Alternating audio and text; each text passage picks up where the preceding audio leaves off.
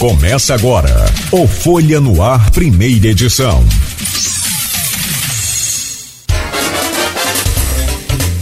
Sexta-feira, 31 de março de 2023. Começa agora pela Folha FM 98,3, emissora do grupo Folha da Manhã de Comunicação, mais um Folha no Ar. Deixa eu trazer o bom dia do nosso convidado, Leon Gomes. É a segunda vez?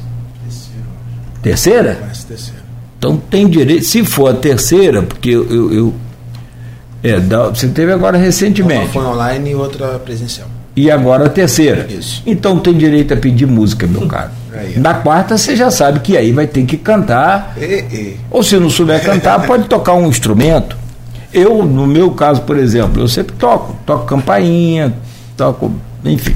Leão, bom dia, seja bem-vindo. Depois você escolhe a música, tá? Tem direito. Ah, dá certo. Prazer recebê-lo aqui agora, como já falamos nessas outras vezes, como vereador ainda mais agora licenciado e presidente da Fundação Municipal da Infância e Juventude, uma. É, é, o pessoal chama de aparelho, né?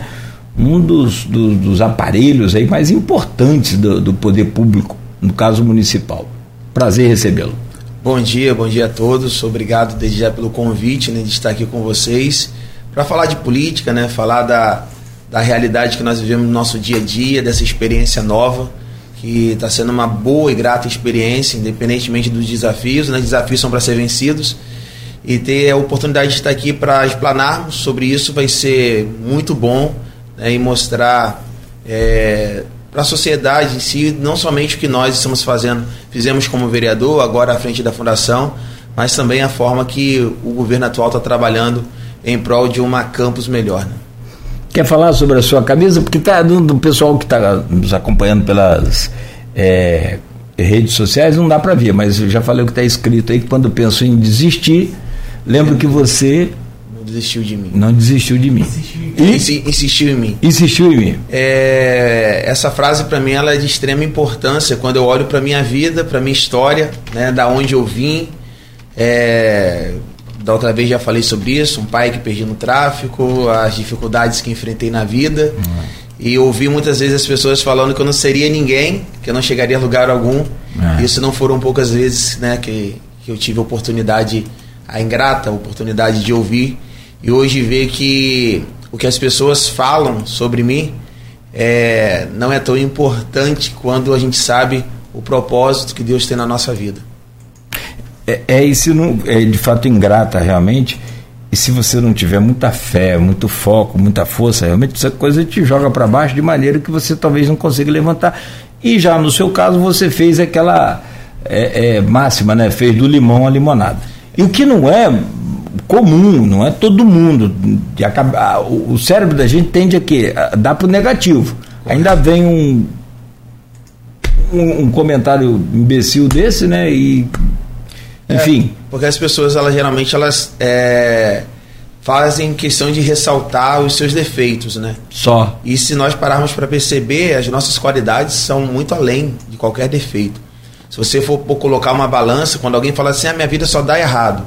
Se, você, se ela parar para pensar e ver que as coisas que deram certo na vida dela foram bem maiores do que aquelas que deram errado. É porque a gente foca tanto na, na, na no, no, fracasso, foca tanto nas coisas que não deram certo aos nossos olhos, e às vezes a gente esquece de, de valorizar aquilo que deu certo. Então eu aprendi com minha mãe é, também isso, a questão de da gente focar na, nas coisas boas. Né? E a própria Bíblia fala, né? vamos trazer à memória aquilo que nos traz esperança. E se a gente passar. Tem uma, um versículo na Bíblia que fala assim: olha, aquilo que você pensa, você é. Né? Então, aquilo que eu penso, eu sou. Se eu deixar que a, o que as pessoas dizem ao meu respeito é, venha determinar quem eu sou, hoje eu não estaria aqui. É. Não é pelo cargo, mas pela, pelo cidadão, pelo homem que eu sim, me sim. entendeu? Pela circunstância toda, é verdade. Dá um livro. Meu caro Rodrigo, bom dia. Rodrigo Gonçalves, jornalista editor de política do jornal Folha da Manhã também titular dessa bancada. Seja bem-vindo mais uma vez, sempre bom poder contar com você aqui. Bom dia, Cláudio. Bom dia, Beto da Técnica. Um bom dia especial ao nosso entrevistado, Leon. É um prazer recebê-lo aqui. É, eu já tive a oportunidade de, de ouvir o Leon é, algumas vezes na Câmara, né? Inclusive estava lá no dia que ele anunciou a saída dele, fez questão de ressaltar temporária, por no máximo um ano aí, ele fazer desenvolver esse trabalho à frente da fundação e depois ele retorna à Câmara que hoje, né, tem lá a vaga de suplente, tem na vaga o suplente Paulo Arantes, que já tinha sido vereador do PDT, né? E a gente vai falar um pouquinho daqui a pouco sobre isso. É, ouvindo o Leão, a gente é, é, quanto, como é importante ter uma pessoa como o Leão à frente da Fundação Municipal da Infância e Juventude, por toda a representatividade, pela história que ele colocou aqui, parte para a gente, né? E a gente sabe que muitas daquelas crianças, daqueles adolescentes é, está, estão muitas vezes ali, é, chegam ali desacreditados. Então, a oportunidade que é dada a eles, tanto através de cursos profissionalizantes, como também nos abrigos, que a gente sabe que é uma responsabilidade muito grande, né? Você está lidando ali com vidas, com sonhos, com propósitos, então isso é muito importante ter uma pessoa como o Leão que tem esse referencial, né? De que sabe como é às vezes perder um pai para para violência, né? Fato de ser preto também isso isso representa muito para aquelas aquelas crianças que a gente sabe que é uma realidade que a maior parte das, da, hoje dos assistidos é, são pessoas pretas, então é importante ter esse referencial de uma pessoa que é, virou vereador no seu primeiro mandato, consegue chegar à frente de uma, uma, fundação como é a Fundação da Infância e Juventude. Hoje tem uma representatividade muito grande também dentro do partido, do PDT. Né? Ele tem uma ótima relação com o Lupe, a gente vai falar sobre isso também, né? com a Marta Rocha, que é a presidente estadual do partido. Não é à toa que o, recentemente também eles tiveram, tanto ele como o prefeito, em Brasília, junto com o Lupe e a Marta Rocha. Né, o Vladimir está sem partido. O próprio Vladimir já falou para gente, né, em reportagem, que o PDT é uma possibilidade. Claro que ele está aí buscando ainda alinhar a ida a dele a um partido ao fato de ser uma decisão conjunta com o governador Cláudio Castro, mas ele já falou né, que o PDT, assim como o PP, o PL a União, são partidos onde a gente pode estar. Então o Leão vai poder falar um pouquinho pra gente, quem sabe pode trazer um spoiler pra Sou. gente do que foi essa reunião lá. Mas de fato é isso, o PDT hoje na Câmara tem um cenário até interessante, porque o líder do PDT é o Paulo Arantes, né, definido, claro, pelo partido, mas a gente tem lá outros dois vereadores do PDT que estão no grupo chamado Oposição Independente, que eu acho que é o Marquinho Luciano. e o Luciano São dois do PDT, do PDT que estão aí no grupo, vamos dizer assim, de oposição tendo o PDT hoje na base. Então, passando são rapidamente. quatro vereadores no total, né? Agora, Não, agora, agora são, três, são três. São três. Agora três. três e um suplente, né? O suplente assumiu foi o Paulo Arantes. Paulo no lugar, no lugar de ah, sim, sim, temporário sim. do Leão. É, três, três. É. Então, assim, vai ser muito interessante bater esse papo com o Leão. Né? Sem contar que ele vai poder trazer novidades pra gente, porque ontem ele, ontem ele saiu tarde lá da 12 Conferência Municipal dos Direitos da Criança e do Adolescente, então vai trazer pra gente informações fresquinhas dessa conferência que aconteceu ontem, com a presença da Nick, com o Renato Gonçalves, que já teve a gente aqui, do Rodrigo Carvalho também, que já teve com a gente aqui. Então ele vai poder trazer para a gente também um pouco do que aconteceu ontem lá. Começar do começo, né? É, é, é, a saída da Câmara e a chegada no, do governo ao governo Vladimir. Gostaria que você fizesse uma avaliação desse trajeto e se isso também conta para você como pessoa, você acha que cresce, é, te dá, porque na verdade quando você é vereador você legisla, você pede, literalmente você pede. Agora você é um secretário da pasta que é executora. Então você tem capacidade. Agora quem vai atender os vereadores é você. Inverter, você está do outro lado do balcão. Como é que, que você planeja essa experiência? É que o Rodrigo falou que na sua fala você fez questão de falar que é temporário, que é por um ano. Isso. Por óbvio, é por conta da eleição, reeleição, ou tem outro projeto aí nesse meio? Analise isso. Não, isso não. num geral aí para mim, por favor. É, para nós, né? Não, na verdade é por conta da reeleição, né? Eu tenho que Sim. voltar seis meses antes para eu poder concorrer ao sim, pleito, sim, né? Sim. Então, é por isso que é temporário. E o fato de estar hoje na, na fundação, né? Porque geralmente a gente sabe que é o inverso, né? O vereador entra nos seus dois primeiros anos de mandato, ele é, sai para secretário e depois, nos dois últimos anos, ele retorna à Casa de Leis para concluir o seu mandato. É, eu, particularmente, se essa proposta ou se esse pedido fosse é, me oferecido lá no começo, certamente eu não teria saído, porque eu acredito para que eu possa hoje estar à frente de uma pasta, eu também precisava, no meu primeiro mandato, ter leis. né, e, eu, e dentro da pauta que eu defendo, que é o direito e proteção da pessoa com deficiência, não existiam leis né, não que só eu poderia fazer, mas eu foquei muito nesses dois mandatos a da notoriedade justamente nesses dois anos da notoriedade é, a essa causa.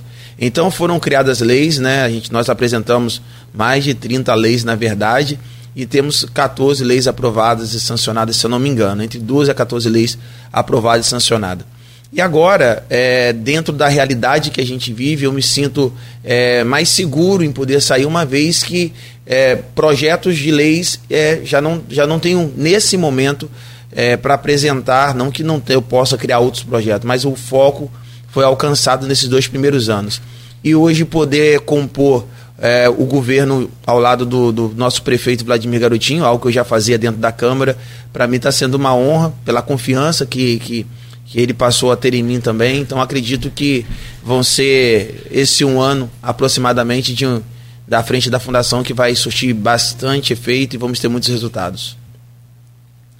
Leão, é, a gente sabe que a sua ida para a fundação também faz parte dessa vamos dizer assim, fortalecimento do PDT, né? Por mais que hoje o PDT tenha três vereadores lá.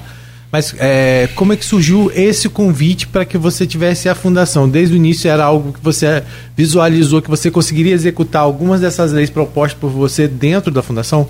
Isso, é, é de forma clara, né? Porque a bandeira que eu defendo, é, ainda que ela é para atender também as pessoas na sua fase adulta, ela está muito focada na, na, na criança e na adolescência. Né? Então a gente hoje tem leis que precisam ser executadas e a fundação é um bom equipamento para que a gente possa realizar esses projetos que até, até então ainda estão no papel, né? alguns a gente conseguiu tirar, mas outros não precisava de uma pasta, precisava é, de uma sensibilidade para que isso pudesse estar acontecendo. Então acredito que é o momento certo, é a hora certa. É um, vai ser um ano de bastante experiência, vai ser um ano onde os projetos sairão do papel. Inclusive, domingo agora, dia 2, nós vamos estar realizando no, no Jardim São Benedito Domingo Azul, onde vamos ter é, as institu instituições filantrópicas, vamos ter é, clínicas é, terapêuticas é, com, com tendas lá, é, ofertando o serviço para inúmeras crianças típicas e atípicas, porque domingo agora é o dia de conscientização do autismo, né? E aí o, o, nós temos uma lei que leva o nome do meu filho, que é a Lei Benjamin Elias, que instituiu no mês de abril o mês de, consci, de conscientização do transtorno do espectro autista. É, fala um pouquinho sobre essa questão é, dos, do, que, do que te levou à Câmara, né? É, você chegou à Câmara também com esse propósito, motivado pela realidade que você vive com na sua família, com o seu filho. Isso. Especial, não é isso? É, o que me levou à Câmara foi justamente isso. Eu, quando meu filho recebe o diagnóstico do autismo e coincidentemente eu desempregado e minha esposa também, foi um momento de desemprego e a gente não tendo condições de custear o tratamento dele, e agora o que que faz? Bate numa porta, bate em outra e as portas não se abrem. E isso é muito difícil para a gente porque é, a gente cria uma expectativa. Eu sempre falo que quando você vai ter um filho, né, sonha em ter um filho, você idealiza tudo, cor dos olhos, cabelo, como ele vai ser, é, o que, que você pretende que ele venha fazer na vida, a primeira fala, o abraço, o beijo. Só que a gente não coloca nesse pacote nenhuma patologia. A gente não coloca um autismo, a gente não coloca o síndrome de Down, microcefalia. Não existe né, no nosso roteiro isso. E isso veio acontecer na nossa família. E aí, quando você precisa dar, dar alguém que está próximo de você, que é o seu filho, é, o mínimo de cuidado e você não tem como, porque principalmente a sua vida financeira não permite, é tudo muito caro, o que fazer? Então, eu lembro que eu, em 2018 tive a oportunidade de apoiar um deputado a pedido do meu pastor da, da igreja, porque dentro da igreja eu sempre tive, tive um bom relacionamento. E o único pedido que eu fiz àquele deputado foi para ele lutar pela causa, porque eu passei para ele justamente o que eu vivia e infelizmente ganhou. Foi um amigo, mas não, não, não, não abraçou essa causa. Em 2020 eu tomei a decisão de não votar em ninguém. Se fosse desperdiçar meu voto, eu iria desperdiçar, entre aspas, em mim mesmo. E ia lutar porque eu precisava lutar pelo meu filho. E quando eu entro em 2020, em 2021, eu percebi que não é sobre Leon. Você né? foi a primeira vez que você se candidatou, então? É. Não. Em 2016, o Eric Schunk viria como candidato a vereador. E aí tudo certinho. Chegou no, no dia da convenção, ele foi falou que não viria mais. E aí falou, vamos pensar num plano B. E o plano B era todo mundo, eu nunca pensei que fosse eu. E aí ele colocou meu nome. Eu não fiz campanha para mim, né? Porque não era uma, eu não tinha expectativa de ser vereador. Né? E aí ele colocou meu nome e eu fui, na verdade, eu fui no, no, no, vim no partido de Rogério Matoso, eu foquei em Rogério Matoso e fui trabalhar para a eleição de, de Rogério Matoso em, 2000, em 2016, sem se preocupar com a minha. Mas ainda assim, tive 428 votos. Né? Então isso foi, foi bom mas o que me fez mesmo é militar na política de verdade, aí levar uma eleição a sério, como em 2016 o nome estava lá, a foto estava na urna, o número estava na urna, mas eu não fiz campanha, né? E aí foi mais para compor mesmo o, o quantitativo que tinha naquela época lá que estava precisando um partido. Em 2020 não, 2020 a história muda, 2020 eu tenho um propósito. Eu acho que é, é tudo mais gostoso quando você entra em uma causa com um propósito. Faz toda a diferença. Entendi. É, é algumas pessoas falam, é, é, considera você como pastor. Você é pastor também? Eu é. sou pastor também. Hum, sou pastor, pastorei, faço parte da Assembleia de Deus Comunitária. E hoje eu estou em Goitacazes, mas nós temos uma aqui no Jardim Carioca e outra que está abrindo agora em Guarulhos. Tá certo. É, falando agora um pouquinho sobre essa questão, você saiu da Câmara, é, mas que você colocou, acho que você, pelo que você falou, foram mais de 14 leis, né? Isso. Eh, que você apresentou em dois anos. Acho que. que é, né? Foram 30, né? Mais 14 30 projetos, é. né? Então, assim, apesar. É, então vamos dizer que você acha que foi um dos que mais produziu aí, porque a gente teve um, os últimos dois anos, né? Antes, agora aí, no BN passado, foi, foram, foi bastante complicado na Câmara, com uhum. sessões que não aconteciam, com toda aquela confusão que você viu bem de perto lá, né? E muitas vezes teve que também se posicionar. É, a sua saída nesse momento de pacificação, como é que você viu, vê essa pacificação? Como você viu aqueles dois momentos? Você, como um vereador de primeiro mandato, você chega cheio de expectativa que vai ser uma casa onde debates vão acontecer uhum. de forma é, até mais limpa, vamos dizer assim, e não foi bem isso que aconteceu. Como que foi para você essa impressão da política, por mais que você já vivesse a política e como você vê hoje essa pacificação entre os grupos, né? Entre, na verdade, pela governabilidade, entre os grupos do, do Rodrigo Bacelar e do prefeito Vladimir Garotinho. É, eu acredito que a, a, rivalidade, ela sempre vai existir em qualquer lugar, mas ela deveria ser algo saudável, né? E muitas das vezes a gente entende que ambos os lados se cederam. Não foi somente a oposição que cedeu a, a, a, base também do governo também se cedeu por alguns momentos. Mas era justamente aquela questão, era ataca e eu preciso defender, e vice-versa.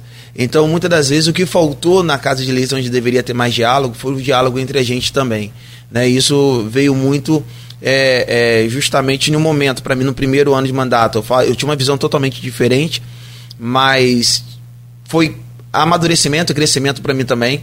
Né? Eu pude entender um pouco mais da política e ser mais político também, porque é, tem hora que você precisa largar o coração de lado e você precisa ser político. Não me arrependo, e eu falo isso, já falei isso para os nobres colegas lá, não me arrependo de nenhum posicionamento meu para defender o grupo que eu, faz, que eu faço parte, que é o grupo do Vladimir Garotinho, porque a gente tem, a gente tem um panorama da onde a gente quer que a cidade chegue. Isso aí o Vladimir sempre deixou muito claro para a gente. Quando nós tivemos aquela decisão daquele famoso pacote da maldade que falaram lá atrás, é o pacote da maldade que foi feito lá atrás, que alguém tinha que ter coragem de abraçar a, a, a ideia do prefeito e ir para dentro, independentemente das críticas, que está trazendo os resultados que nós temos hoje. Né? Então, é, quem, que é muito mais fácil você criticar uma ação, uma decisão, por mais que difícil seja, do que você fazer parte do processo. Mas, na verdade, nem tudo foi aprovado. Então, não... É, na verdade, nós, não, nós tivemos um projeto que não foi aprovado. Um projeto. Que foi justamente a, a onde tratava das questões de impostos. Né? Agora, os demais foram todos aprovados. Não, mas foi justamente o que deu a confusão, Sim, né? Sim, mas aí assim. É, é, é, é, justamente isso. É, eu acredito que a gente tem que pensar um pouco né, é, em um todo, né? O, o que realmente. Porque o, o grande problema daquela, desse projeto é a forma que, que foi colocado é, contra ele. Porque, na verdade, a gente, a gente sabe que, que é, não é bom aumentar imposto para ninguém. A gente tem essa consciência. A gente tem essa consciência. Para que isso não aconteça, é necessário ter uma reforma tributária. é necessário que lá em cima mude a realidade. Porque os municípios, eles sofrem muito com justa, justamente com as altas arrecadações que vai para o governo federal. De todos os, a maioria dos impostos aqui, a maior parte está para lá, fica um pouco para cá. Então, será como que a gente vai fazer essa mudança? É com empresas? Sim, para trazer empresa tem que ser atrativo, diminuir talvez a, a, os impostos dessas empresas, mas também não é tão simples assim. Então, a gente sabe que é, é, é, um momento, a gente hoje vive de, de royalties, e aí hoje se fala também do aumento do servidor público, e o servidor público só pode ter esse reajuste é, mediante a, a, a fonte é, própria, própria né? Que é a arrecadação própria. Então, como que faz? Hoje está é. podendo pagar o servidor público com os royalties, mas está é, é, é, 2025 acaba, a Reuters não pode se pagar mais servidor público. A gente sabe que o desgaste político que houve naquela, Vladimir começou o governo com 24 pessoas na, na base, né? E depois isso houve. A gente sabe que nos bastidores, né, que o real motivo para determinada ruptura não foi, não, não foi apenas o envio do projeto, né, em cima da hora, como falam, com, com pegadinhas, como falam, né? Nos bastidores a gente sabe que a situação não foi bem essa. Mas aí, aí você acha que ali, naquele momento, também foi um alerta para o governo, tipo, calma aí, vamos, vamos conduzir as coisas com mais é, diálogo, com mais democracia, não vamos levar ferro e fogo. Você acha que também foi um divisor nesse sentido? Até para aquelas pessoas que votariam é, com o governo, de fortalecimento também? Acredito que sim, acho que tudo é um aprendizado, tá? É, mas também a gente às vezes fica. Será que realmente é o tempo de um projeto dentro da casa? Vários projetos chegaram antes também. Não são todos que chegam em cima da hora. Né?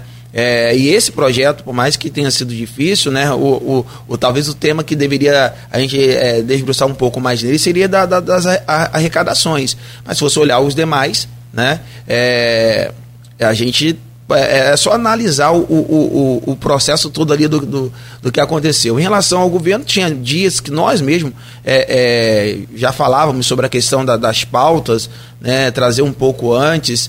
Né? Até discutir com a população, é, às vezes, né? É, discutir com a população, mas a também eu acho né? que, que, que teve momentos ali que o projeto chegava antes também e que também, um exemplo, projeto que foi apresentado, que estava em pauta desde o ano passado, que por algum motivo não entrou, mas que veio agora, a gente tem que ouvir assim, ah, não deu tempo de analisar. Foi um pouco, um, teve um, não lembro qual agora há pouco tempo, isso, que tá desde, estava desde 2021 ou 2022. Ele entra em 2023, se eu não me engano, ou no final uhum. de 2022, não tive tempo de analisar. O projeto, por mais que não entrou para votação, ele estava lá dentro da casa. Né? Então, é lógico que teve projetos sim que chegou muito em cima. Né? Mas também, por várias vezes, a gente teve audiências públicas no, que, que foi os secretários lá para falar sobre o assunto, falar de algumas questões. Várias vezes já chamaram os, os secretários para ir à Casa de Leis e secretários foram e os vereadores não apareceram. Sim. Né? Então, a gente precisa, é, aconteceu isso. Gente precisa avaliar também essas coisas. Então, acho que não é somente é, o que passa, é porque a questão, quando você está do outro lado e você apontar defeitos é muito fácil. Essa é a realidade. Né? A gente tem uma dificuldade de ressaltar qualidades de qualquer coisa. Será que nesses dois anos né, iniciais do governo Vladimir Garotinho, será que o resultado que nós temos hoje é resultado de erros? Né? Os erros que tiveram foram, foram para corrigir.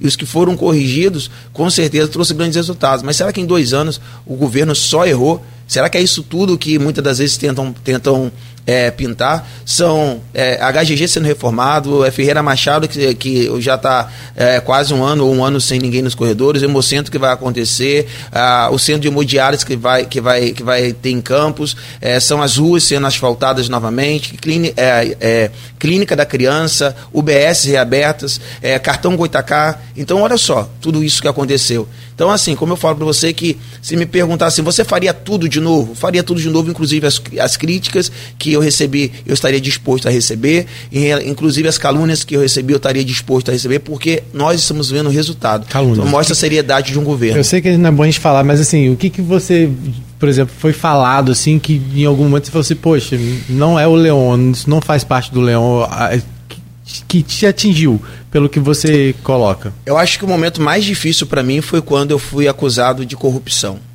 né? Em algo que não era verdadeiro. E o que mais, o mais difícil que teve foi quando algumas mídias começou circulando isso sem se preocupar que existe uma família lá atrás, né? E, e alguns questionamentos fizeram mas por que, que não se defendeu? Eu a, fala, eu não gostar, eu não, não quero trazer porque eu já me, me acertei com o vereador, né? Mas só para a fala inicial se referiu àquilo que eu defendo. Então isso me, me, me, des, me desmontou naquele momento ali. E a única coisa que eu subi para falar foi, então, vereador, pega o que você tem, leva a, a, a, a, a justiça, a, a, aqueles que são competentes para analisar, entrega a eles, né? Porque foi algo muito sério. E aí você vê a tua história, que você perde um pai no mundo, no submundo das drogas. Você vive é, é criado dentro praticamente de uma comunidade. Morava na Codim e hoje mora ali no Caju. Minha mãe mora ainda no Caju ali. É, e você vê que a tua história não feriu os teus princípios, não fez você se desviar do teu propósito, fez você vencer tantas coisas na vida. E aí eu vou deixar a política me corromper? E tive outros motivos mais, é, que posso dizer assim, mais sérios que poderiam fazer eu me corromper e eu não me corrompi.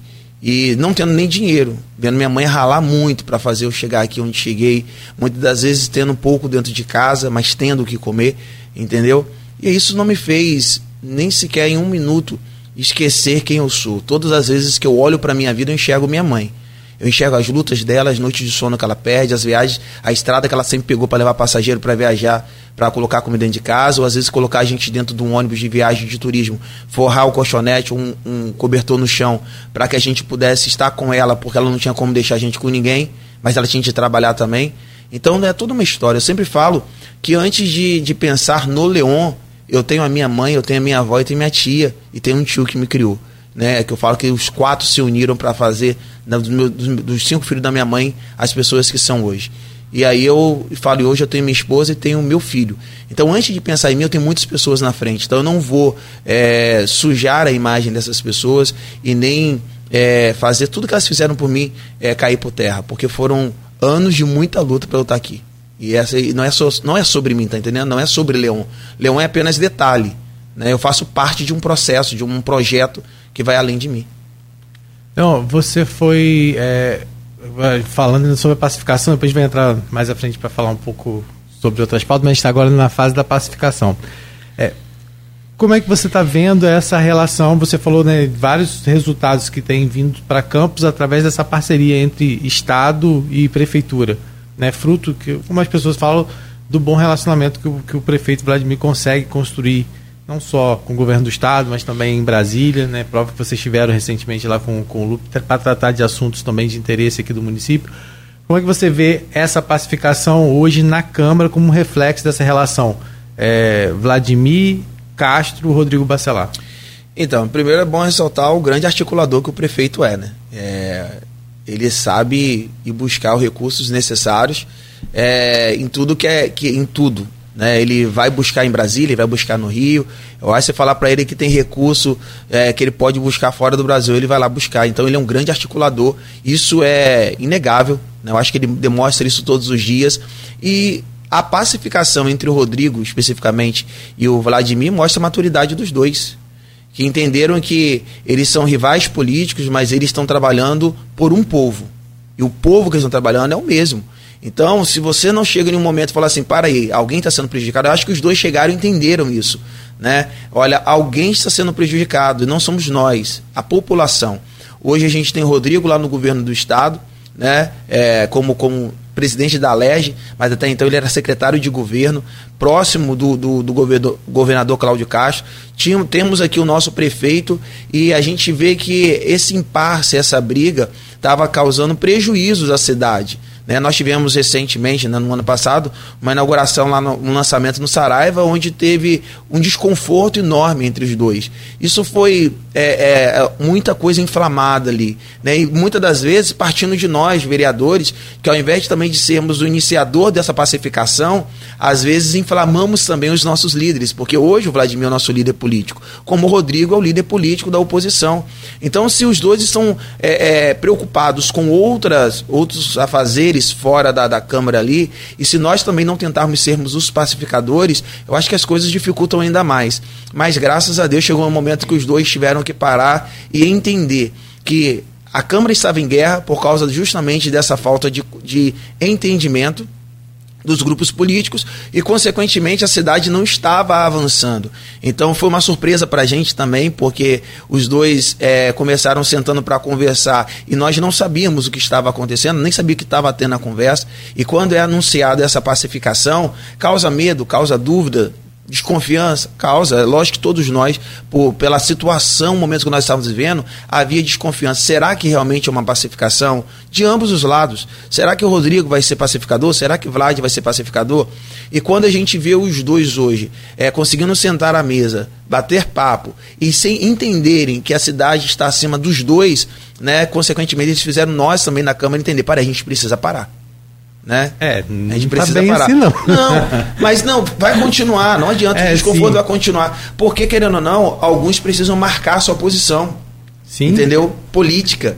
E aí você mudar é, é, bem complicado. A gente sabe que, independentemente dos, dos embates que venham ter na Câmara, isso vai ser inevitável, vai acontecer por horas, vai ser necessário, porque estão ali também para não falar amém para tudo. Como eu já falei, não falei amém para tudo também. Teve um projeto da educação inclusiva que não chegou do jeito que tinha de chegar. Eu questionei e briguei para que tenha, se tivesse emenda. E não foi fácil, uma hora, quase uma hora e meia de atraso.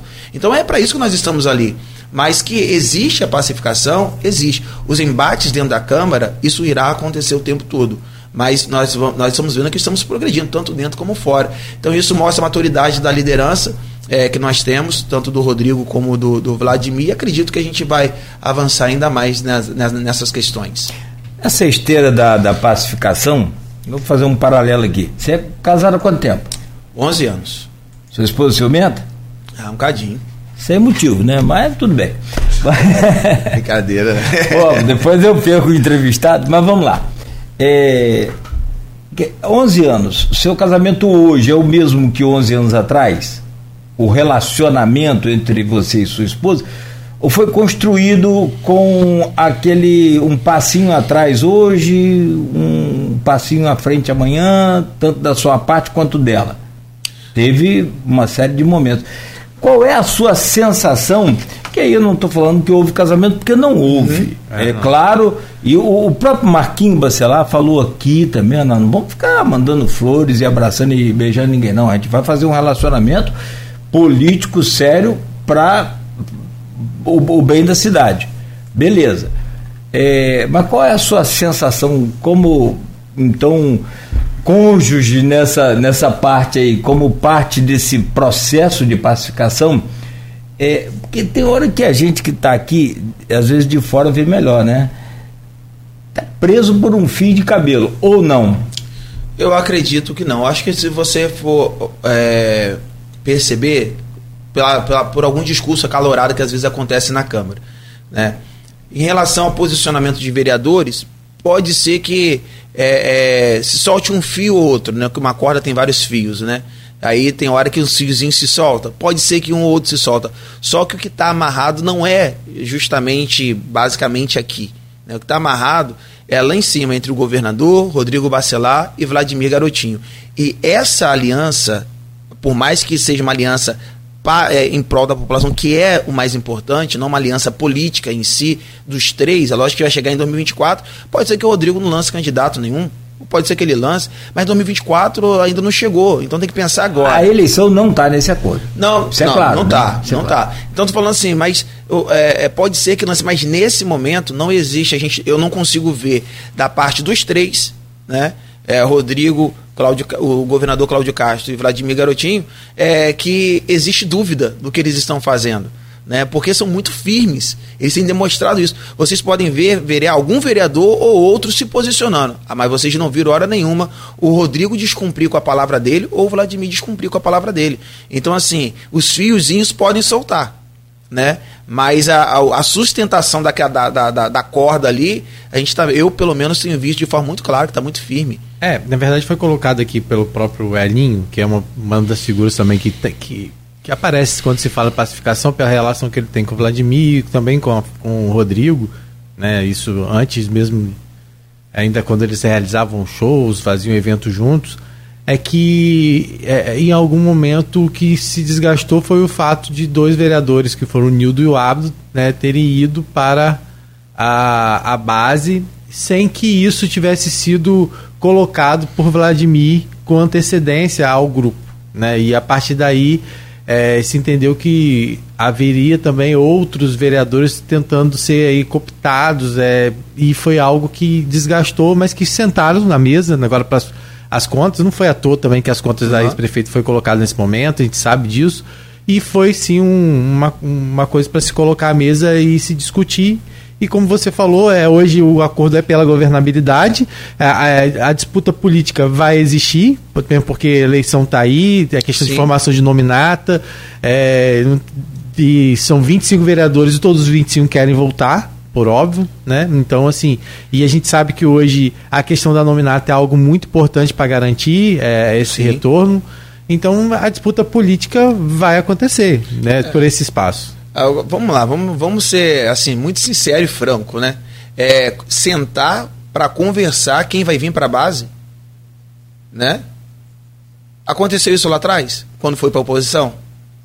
Sentaram e explicaram, olha. Mas eles falam que nesse momento existe uma pacificação. Se existe uma pacificação, mas, você teria que, pelo menos, comunicar a outra parte não, do que está acontecendo. Mas a, mas a, pacificação, da, da, é, como, como como é, não, é, isso pode impactar numa, numa pacificação, um posicionamento de um vereador. Porque o, o, o Vladimir, né, nesse movimento, não foi lá e colocou uma arma na cabeça de ninguém. Foi conversar com dois vereadores que, é, é particularmente falando, assim, eu tenho um carinho muito especial pro doutor Ábido. E é, é, é, um camarada que eu respeito dentro da Câmara lá. Para mim é uma alegria imensa poder tê-lo hoje na base com a gente, né? Porque eu sempre deixei isso claro na Câmara, o quanto eu respeito ele, o quanto eu gosto dele mesmo. E foi um movimento que foi feito, uma conversa que foi feita, e não foi nada obrigado. Sentou, conversou e chegaram a esse entendimento. E isso para mim não, não, não, não, não deveria afetar uma pacificação. É entender que cada vereador tem um direito de escolher por que lado quer estar. A gente não teve que entender isso. Fomos contra, mas não tivemos que entender. Cada vereador tem o direito de escolher o lado. Então, é, é, eu vou sentar para conversar, por mais que talvez eu esteja errado na minha colocação, e respeito, porque é Lima é um irmão para mim, né? Também deixo muito claro toda vez que eu vou falar, porque é um camarada que até na hora de, de bater de frente com você, ele é respeitoso. Você pode ver qualquer fala do, do Elinho Naim, ele não desrespeita ninguém na fala dele. Ele pode estar. Tá, eu já vi ele subir na tribuna bravo mesmo. E agora Elinho vai, vai descer a lenha. E ele sabe falar, né, com as críticas dele, mas ele sabe falar. É um cara que por várias vezes reconheceu, é, é, reconheceu qualidades do governo, mesmo estando na oposição. Agora, eu não, não concordo somente com, a, com, com, essa, com esse fato de que, para conversar com alguém, para vir para a base, eu preciso sentar com qualquer outra pessoa para que possa liberar. Possa ser que o meu entendimento esteja errado. É, não é nem liberar, né? né? A, a, aí, bem trazido aqui, bem lembrado pelo Rodrigo, eu só vou acrescentar a parte do Nildo, que o Nildo também esteve aqui conosco. Né? O Aloysio Abreu, o Barbosa, o Rodrigo e com a gente. E o Nildo falou: ó, eu vi que o grupo que eu estava participando estava conversando ou negociando é, e o meu nome o nome do árbitro não estava nessa conversa, então nós fomos diretamente ao, ao prefeito. Na verdade, é o vice que levou o prefeito. Sim, diretamente ao, ao, ao, Frederico. Frederico Paes. Assim, como estava acontecendo, se eles não participavam desse processo, realmente eu não posso nem, nem falar, porque eu não Não, tenho, sim, eu estou comentando agora, os dois lados, para que é, é o que é o. Agora verdade, a gente está falando de papel. dois vereadores de personalidade de história, né? Dois vereadores que, que têm uma história, dois vereadores que. É, Milton Cardoso, ele não tem papa na língua. Ele que tiver que falar, ele fala mesmo, mas é um cara muito correto. Tá? É, daí ninguém, eu acredito eu, pelo menos pouco tempo que eu, que eu tô lá com, com, Tive já embate no meu primeiro ano com ele, né? E depois fui ao gabinete dele porque eu percebi que algo que eu falei foi assim, é, fora do, do, do, do, do tom. E eu fui é, pedir desculpa sim a ele, porque eu acho que, que a gente tem que ter um limite nas coisas. Então, mas é um cara que tem que, quando tem que falar, ele fala. Né? Não foge de, um, de uma briga. É, você pode observar que ele sobe para falar e ele não, não esquenta, não.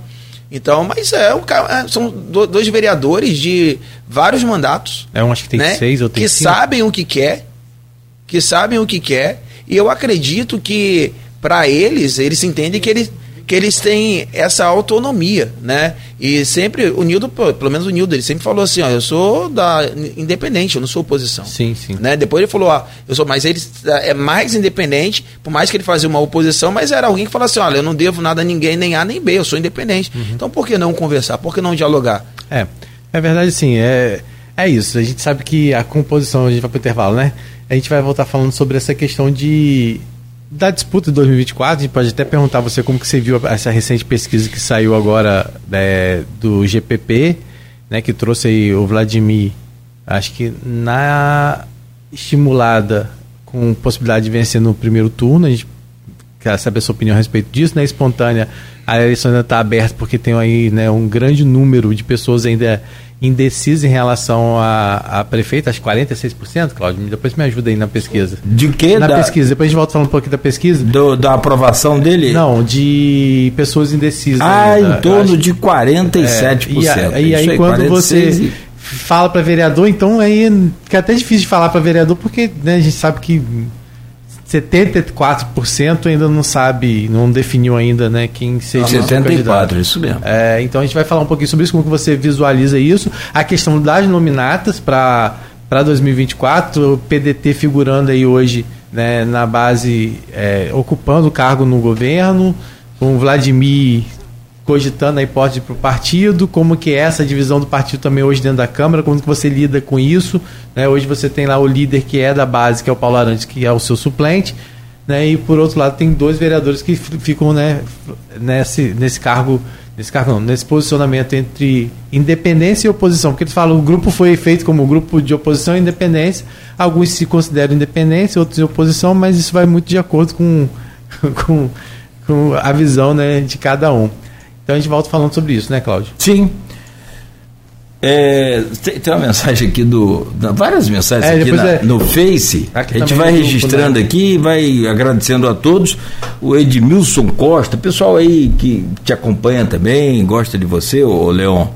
É, a cidade está tudo em paz. Ou atura ou surta.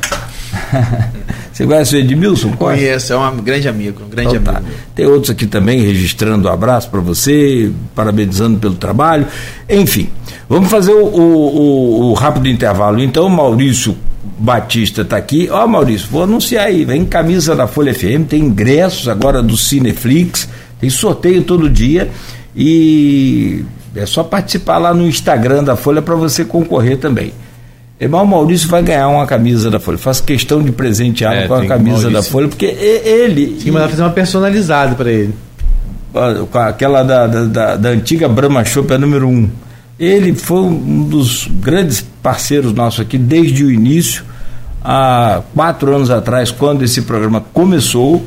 Ele estava ali nas redes sociais e, né, às vezes ele não concorda, discorda, mas ele está aqui firme com a gente, isso é bacana é, iremos ao intervalo, daqui a pouco a gente volta no oferecimento de Proteus, Unimed Campos, Laboratórios Plínio Bacelar e Vacina Plínio Bacelar. De volta com Folha no Ar ao vivo, aqui pela Folha FM, pelo Face, pelo Instagram, pelo YouTube, pela Twitch TV. Espero que eu tenho que ler aqui para não esquecer. Em podcast também, logo mais reprise na Plena TV e amanhã. Aí o Rodrigo aqui vai falar o que que vai, o que que não vai, mas a entrevista de hoje também, né, é, é a, ela é colocada no, no, no jornal Folha da Manhã impresso, ok? Então fique atento aí vai para o ponto, ponto final, vai para os destaques lá do jornal, enfim. Estamos ao vivo, o amanhece com tempo bom, com temperatura prevista para hoje é de 36 graus. Estou até estranhando esse calor, já atualizei aqui o aplicativo, mas é isso mesmo. Previsão de 36 e agora já faz 27 graus na planície ensolarada trânsito daquele jeito, mais complicado, né, em alguns pontos, Ponte da Lapa intenso movimento nos dois sentidos, entre outros pontos da área central da cidade. No oferecimento de Proteus, Unimed Campos, Laboratório Plínio Bacelar e Vacina Plínio Bacelar, voltamos. Hoje estamos conversando com Leon Gomes, presidente da Fundação Municipal da Infância e Juventude, vereador licenciado e presidente do PDT em Campos. Temos o Rodrigo Gonçalves na bancada conosco, que faz a gentileza de abrir esse bloco, por favor, Rodrigo. Só a gente, daqui a pouquinho a gente vai trazer informações também, né? Que é, é um prazer receber o Leão aqui. O Leão está fazendo um mês à frente da, da, da Fundação da Infância e Juventude, né? Então ele vai falar um pouquinho como é que foi esse mês. Participou das comemorações de 33 anos lá da Fundação, que teve uma programação especial. Então ele vai falar daqui a pouquinho, né? Eu sei que tem um pessoal esperando aí para ouvir o Leão falar sobre o trabalho à frente da Fundação. Inclusive tem pessoas no grupo lá, opiniões, do grupo desse programa também, né? Do Folha no Ar fazendo algumas perguntas é, a respeito da fundação. Mas como a gente estava falando sobre essa questão ainda no campo da, é, mais político, né? É, a gente queria. Leon, é, o PDT, né? Sempre foi um partido ligado ao ex-prefeito Arnaldo Viana, depois o Caio, né? A gente teve a, a frente do, do PDT aqui, e o Leon foi um dos três vereadores que conseguiu se eleger é, vereador né? Um dos três que conseguiu entrar aí na, na Câmara, acho que o Leão entrou no. Você foi o menos votado entre os três, né? É, quantos votos você teve naquela ocasião? 1063. Quanto? 1063. 1063 votos, né? Então, e foi uma surpresa, na verdade, naquele momento, a, o surgimento do Leão, a entrada do Leão na Câmara, mas o Leão tem provado aí, né, que é, independente de ter sido menos votado, hoje ele consegue ter uma posição política é, como ele mesmo falou, né, os últimos dois anos na Câmara foram bastante movimentados, trouxe bastante bagagem política para ele. E ele hoje está aí é, à frente do partido no município, é, e inclusive sendo uma figura importante nessa interlocução entre o prefeito Vladimir Garotinho e o partido, tanto estadual quanto nacional. Então eu queria que você falasse um pouquinho como é que é isso. Antes, é, Hoje, como é que é a sua relação também com os demais vereadores que estão lá na casa? Porque você tem hoje o Paulo Arantes, que é seu suplente, tem o Marquinhos de Transporte, tem o Rio Lu. Rio Lu, Marquinhos de Transporte, como a gente já falou aqui, nesse grupo de oposição barra independente. Como é que é hoje o seu papel no PDT, seus desafios também no partido?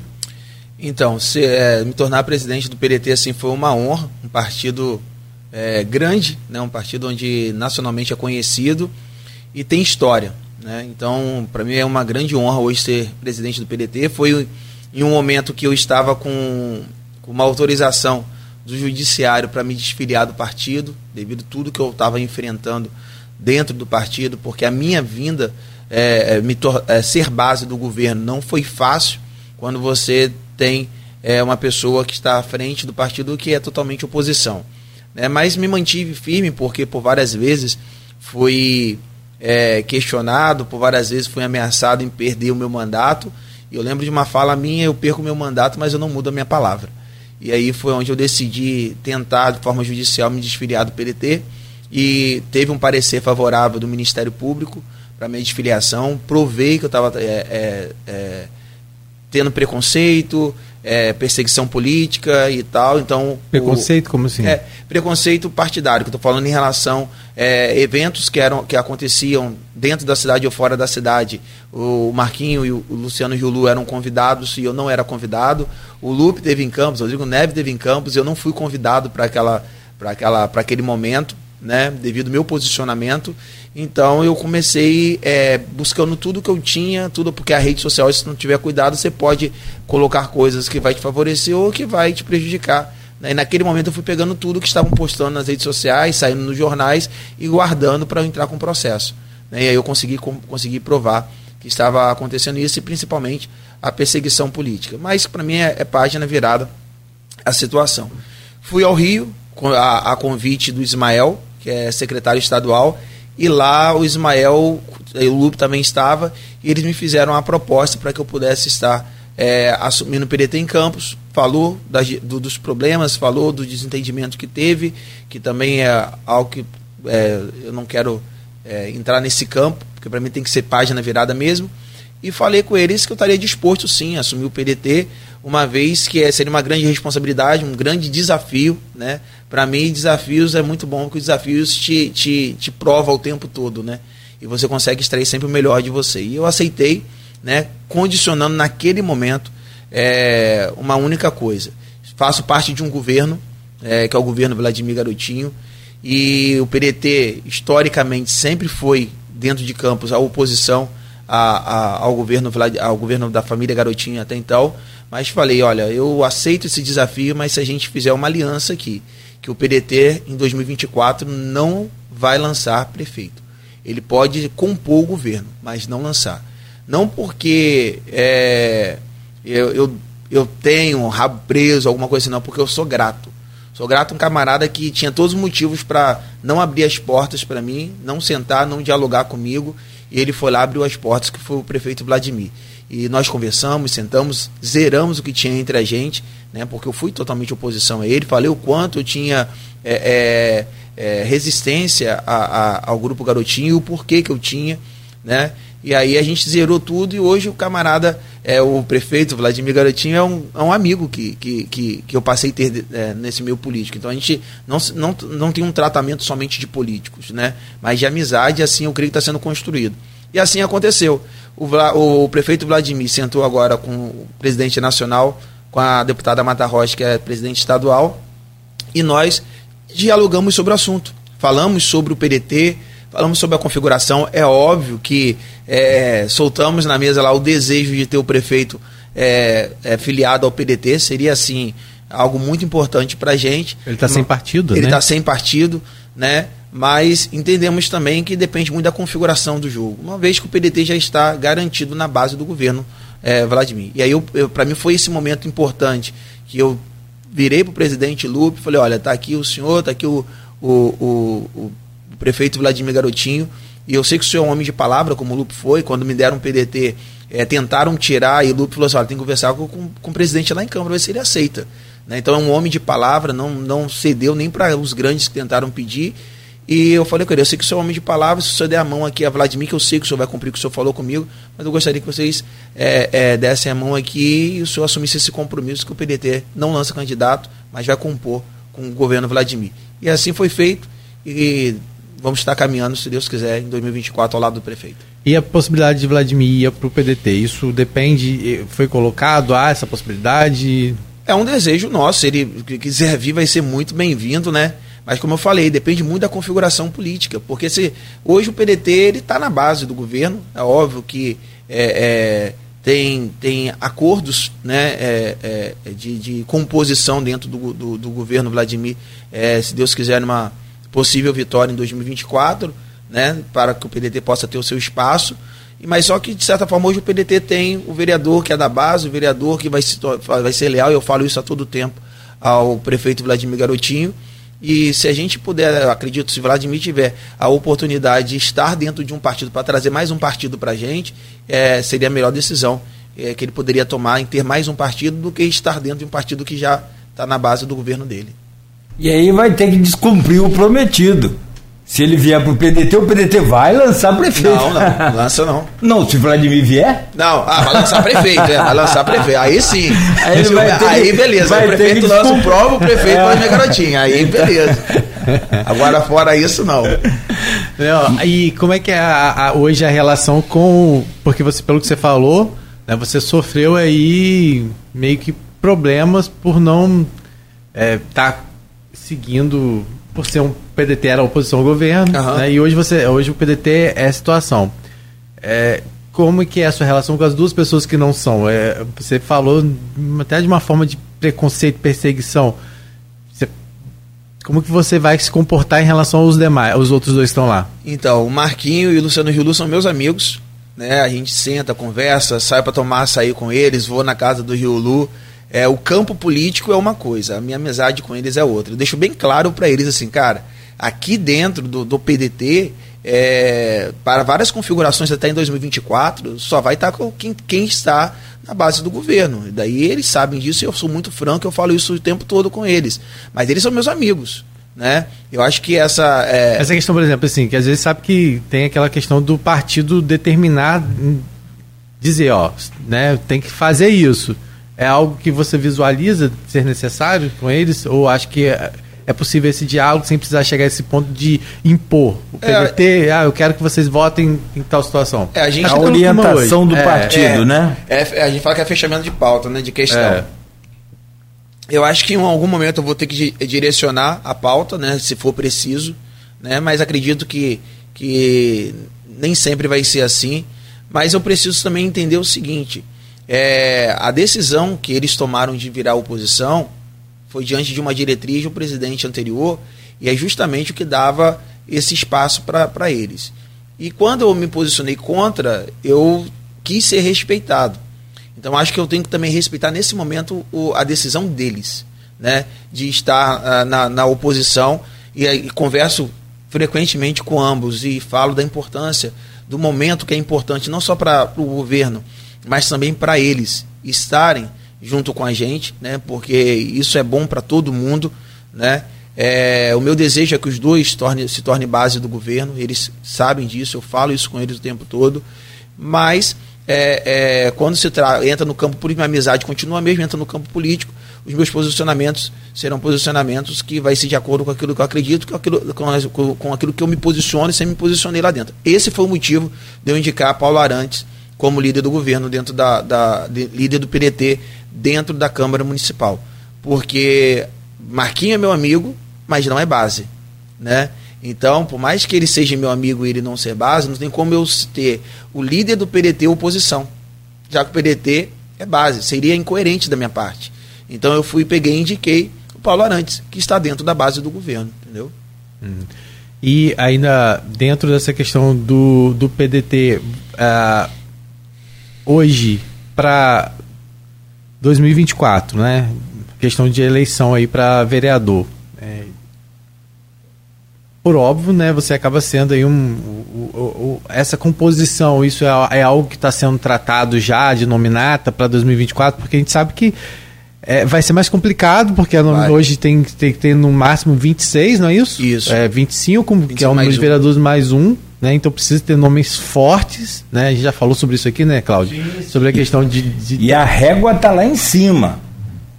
É um número, talvez, assim, tomando um pouco do seu tempo, Rodrigo. Não, mas não, é isso mesmo. E, eu joguei para você fazer mesmo. Sim, você já falou sobre isso. Emendamos isso é. aqui, porque tem essa federa, federação né, dos partidos também.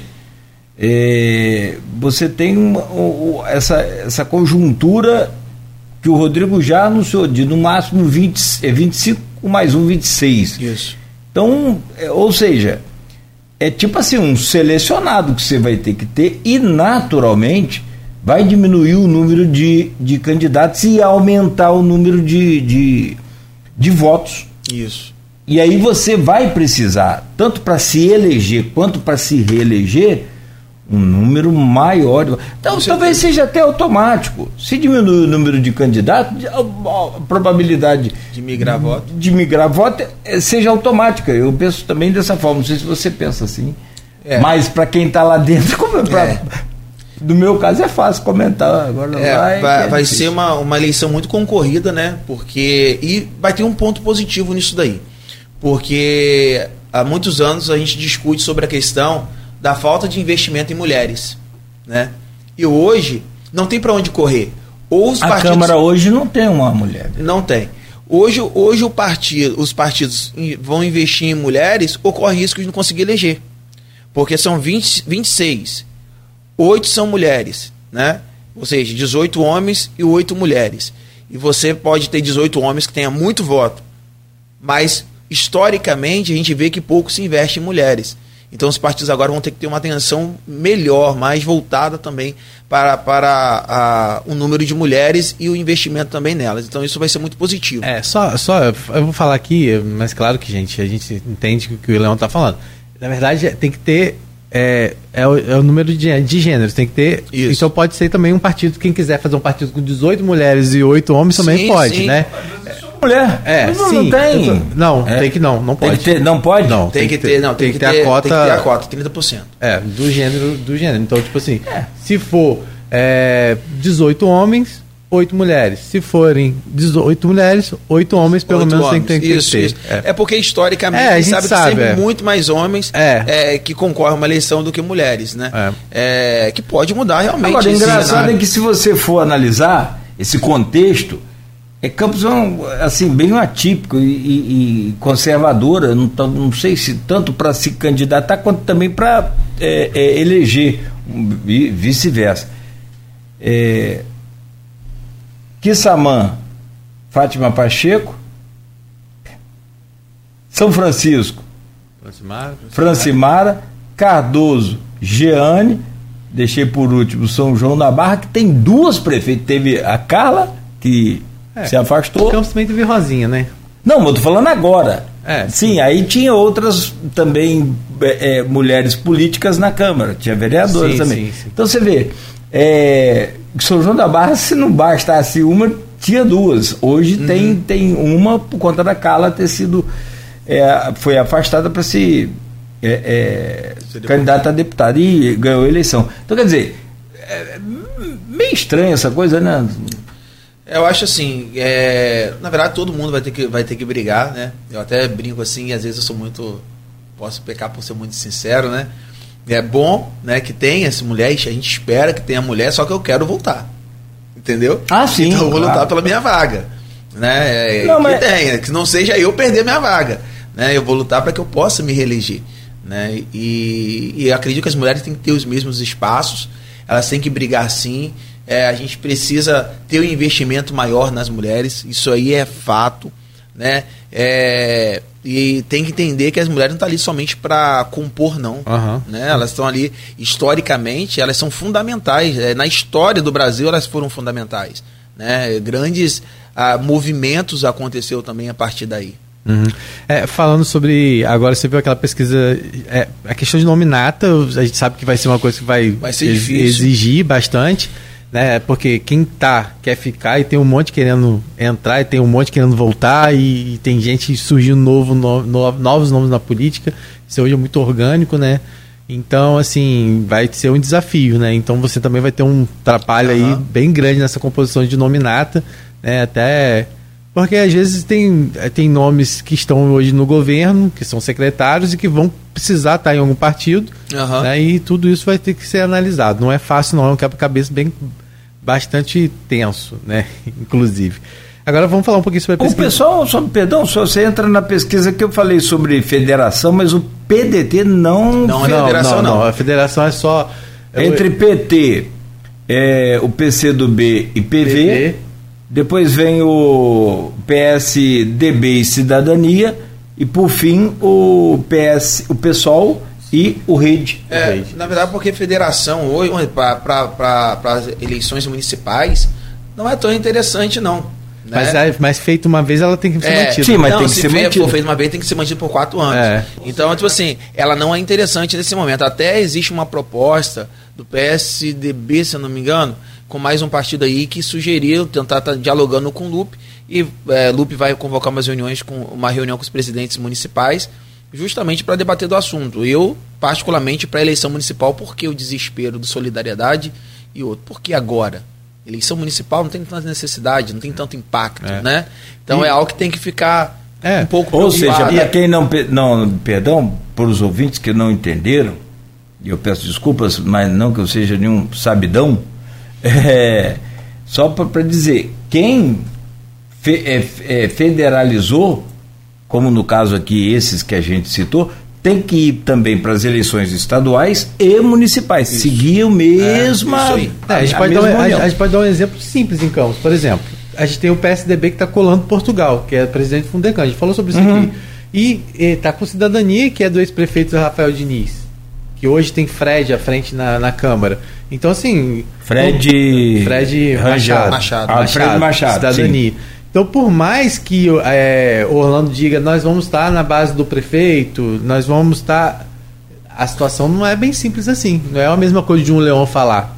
Porque ele está frente É do porque o PDT não não tá. Então, assim, então isso isso, é algo que, que vai ser discutido, vai ter que ser discutido. Quando sentar para fazer legenda, Uhum. legenda não, nominata, vai ter que sentar todo mundo. Isso Entendeu? Então não, ser- não é. Eles vão sentir o impacto É, disso aí não quando é- for chegar esse momento. É, não é tão simples assim não. Né? Então, É, assim. é, toda eleição, você vê que a lei 9.506, né, de 97, ela é 9.504 de 97, a lei base da, da eleitoral, é, ela vai sofrendo mudanças, ajustes e novas proposições vão sendo aprovadas e eu não sei se essa vai seguir assim. Já teve uma série de outras, né? É, a regra mudar com o jogo A em andamento, verdade é inclusive. que agora não vai mudar. Pois é. É, Falando um pouquinho sobre essa questão ainda de é, vereador, a gente viu aí que uma pesquisa de IPV mostrou que 73% ainda não, não tem ainda um candidato, né? E o, o mais o mais entre os 600 ouvidos, o mais citado teve 2,2%, que foi Bruno Pezão lá, que, que é atual vereador, né? Então a gente mostra que é um cenário muito em aberto ainda. Mas falando ainda sobre a questão da pesquisa para prefeito, não sei se você acompanhou, mas é, mostrou aí né, o desempenho do Vladimir na estimulada com a possibilidade de eleição é, em primeiro turno e na espontânea ainda em aberto. 50,4 É isso, e na espontânea com os votos válidos chegando a 61,4. Na espontânea ele apareceu acho que com 36, foi isso? Acho que foi isso. Na espontânea ele aparece com, com é, 38,6% né, na, na, na espontânea. Porém, é, na espontânea chama atenção também esse grande número de pessoas ainda indecisas, que são 46% ainda indecisos. Quando você viu esses números, o que, que você, você acredita que o Vladimir, pelo que ele tem feito, consegue se reeleger é, e no primeiro turno? É, não é porque eu sou base, mas a gente é, tem aquela frase contra fatos não há argumentos. Né? hoje a gente vê a cidade bem melhor do que foi do que o Vladimir pegou. Né? As chances de Vladimir são claras, assim, de, de se reeleger no primeiro turno, sim. É, até mesmo porque é, os nomes, até então, sem diminuir ninguém, mas os nomes que podem vir não estão no cenário político, né? não está no cenário em cargos políticos, não se posiciona politicamente para a cidade de Campos.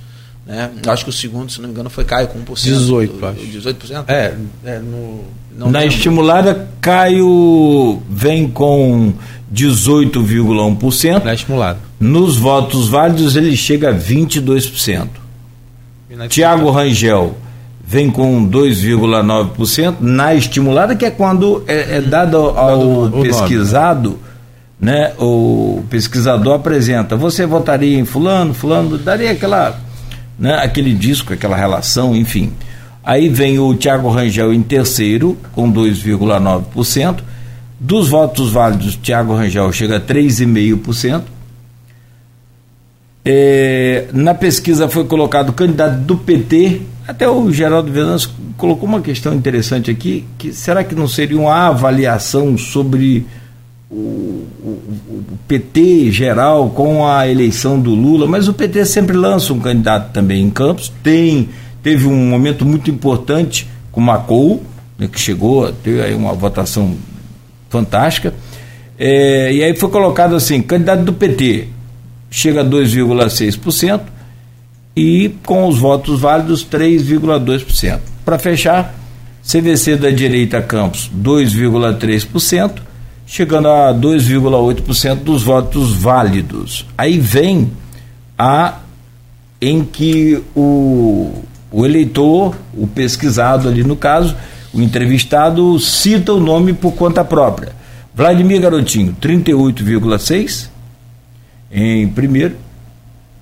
É, Caio Viana 2,7, Rosinha Garotinho, que não pode, a gente já falou que 1%, Arnaldo Viana, que não pode, 0,9%, Carla Machado, que também não pode, 0,6%, Marquinho Bacelar, 0,4%, Rafael Diniz, 0,4%, alguém de fora da cidade, 0,3%, Cassiano 0,3, professora Natália, Natália 0,2, um candidato não político 0,2 e candidato do PT, alguém do PT 0,1, né?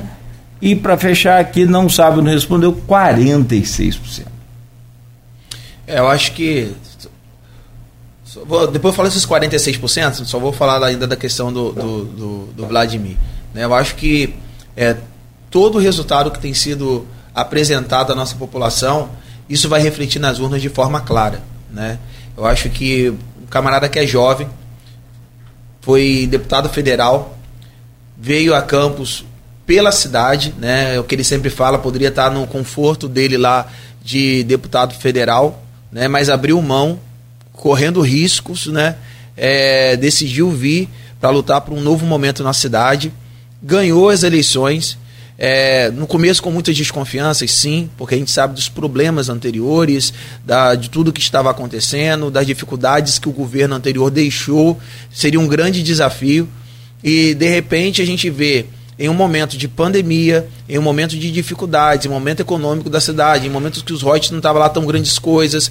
De repente, Vladimir reúne um grupo de, de, de, de, de secretários que começa dando uma cara nova, e aí eu tenho que ressaltar o controlador, Rodrigo é, Rezende, o professor Weiner, que é administrador é, da, da, Secretaria de Administração, os próprios procuradores, como o, o doutor Roberto Landes, aí eu falo de todos através do doutor Roberto Landes, a gente vê que é uma equipe totalmente qualificada e competente para estar onde, onde está e ajudou de forma clara esse novo momento que a cidade está passando. Mas também a gente ouve falar assim: ah, o governador que foi um, um grande parceiro, e está sendo um grande parceiro do município, né?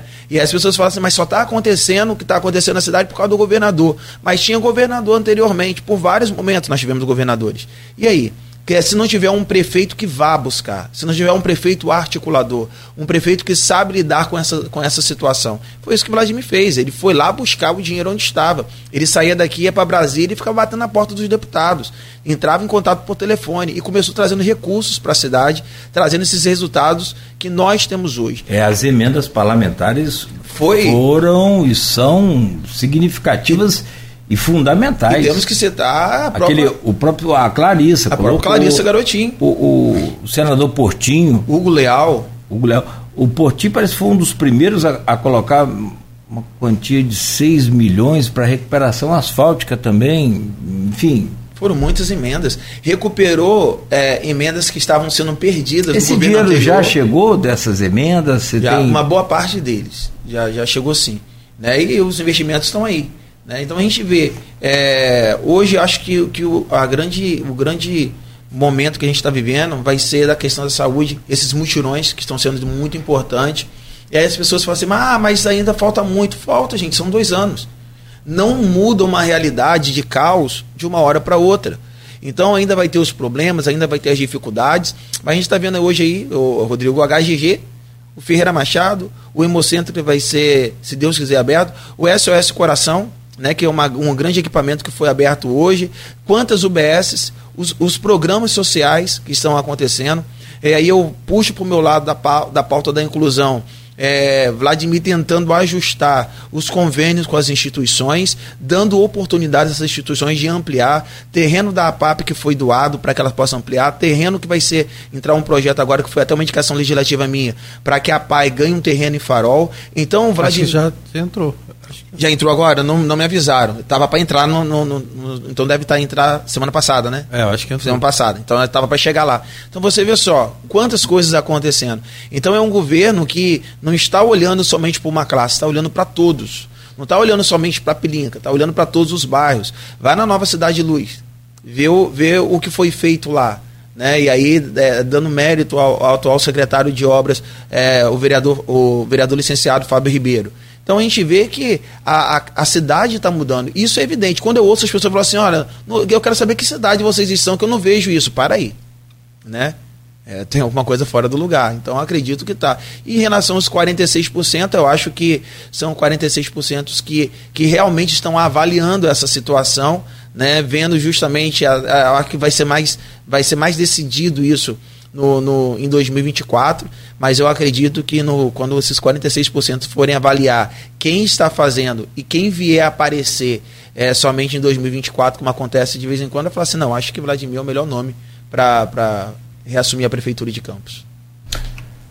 Rodrigo, são 8h37, você... Tá? Porque eu falei que entrou, não, entrou como objeto de tramitação, tá? Isso. tá? É, então, Repete a, no, no mic aí, a, é, por favor. Ah. Não, é porque a gente falou sobre o projeto, projeto de lei 028 de 2023, que autoriza o município de Campos a promover sessão de uso de bem público municipal a, a, A PAI. PAI. E eu tinha dito que já tinha sido pauta. Não, na verdade ele entrou na pauta como objeto de tramitação, né? Aí depois Deve que ele ser vai- votado semana que vem, é, acredito depois que ele vai para votação, só porque eu disse que já tinha sido votado e não foi ainda. É, Leon, antes, eu sei que a gente tem que ir pro intervalo, não é isso? Por, por favor. Mas é só. Você quer deixar um gancho? Quer não, fazer? é só porque a gente Fica falou da, da pesquisa GPP para prefeito e não, e não falou dos 73% que ainda não sabem para vereador. É como que você vê isso? É, e aí a gente você responde e a gente vira a chave para falar sobre as ações lá na fundação. Então, esse 73% eu acho que é um público que eu vou buscar alcançar, né, para conseguir pegar alguns porcentos disso daí. Eu sempre falo que em 2020 nós tivemos o Vladimir que teve 121 mil votos, o Caio teve 126 mil votos, e nós tivemos 129 mil pessoas que só saem de casa para votar por algo muito ideológico delas. Elas votaram nulo, branco ou se absteram do voto.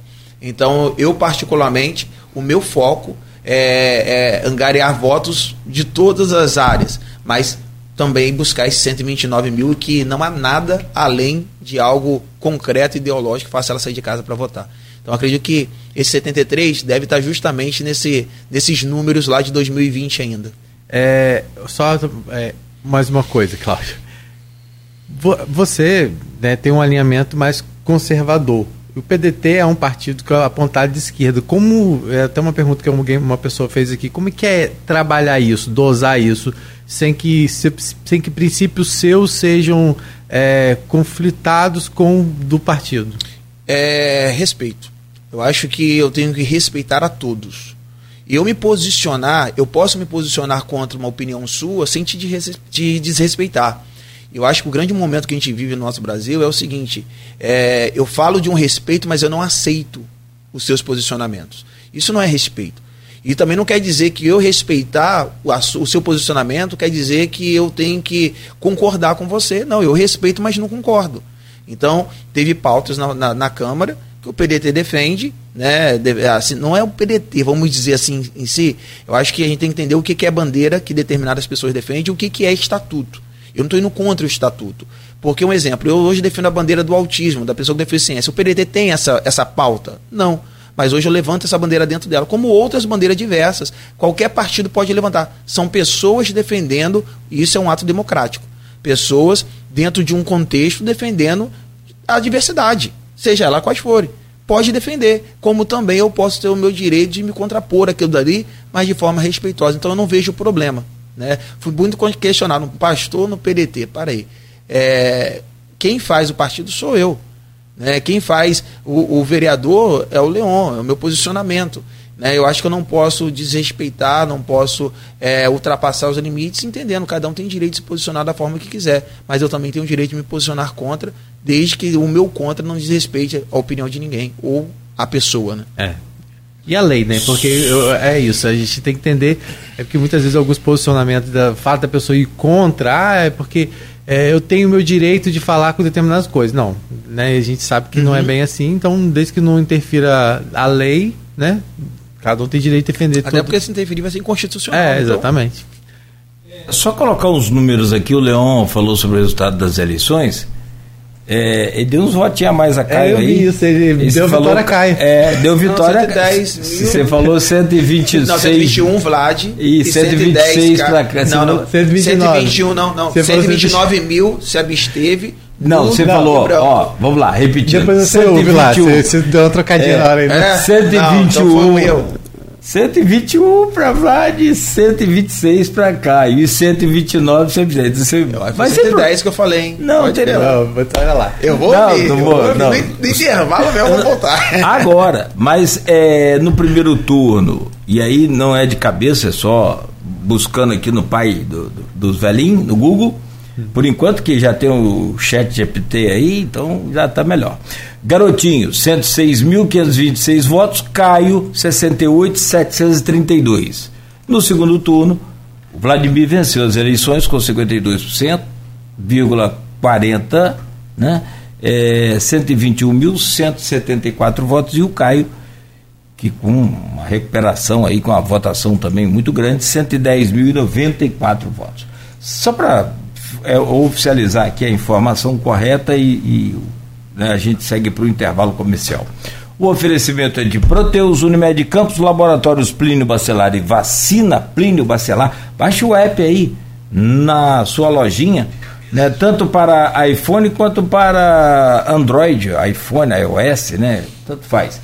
É, que é só o iPhone que usa esse iOS. Então, pode baixar aí para todas as plataformas, né, aplicativos que você vai encontrar aí as lojinhas de aplicativo você vai encontrar Laboratório Plínio Bacelar. Voltamos em instantes com o presidente da Fundação Municipal da Infância e Juventude, Leon Gomes, ao vivo aqui conosco. E voltamos após o podcast de intervalo. Esse podcast de intervalo é censurado. Ah, que a gente fica aqui brincando às vezes, conversa, vai, conversa, vai, e aproveita para é, relaxar um pouco enquanto a gente toma um café e você acompanha aí nossas redes, aqui ao vivo, a rádio, enfim, né, onde você estiver. E daqui a pouco esse programa também já vai estar em podcast. É, de verdade. Aí todo podcast do programa também. E logo mais reprise na Plena TV, que é uma emissora do grupo Folha da Manhã de Comunicação.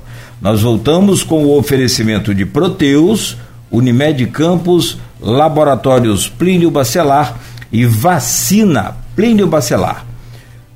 Meu caro, o, o, estamos conversando com Leon Gomes, ele é vereador licenciado, é presidente do PDT em Campos e presidente da Fundação Municipal da Infância e Juventude.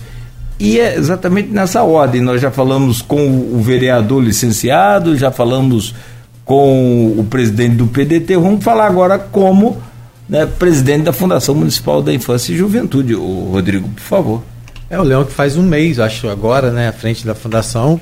E eu queria que ele falasse, fazer, fizesse aí é, uma avaliação desse um mês, né, falasse de projetos futuros, falasse também da reunião que teve ontem do conselho, que né, dali saem muitas propostas e muitas discussões que precisam ser colocadas em prática. Eu queria que você falasse.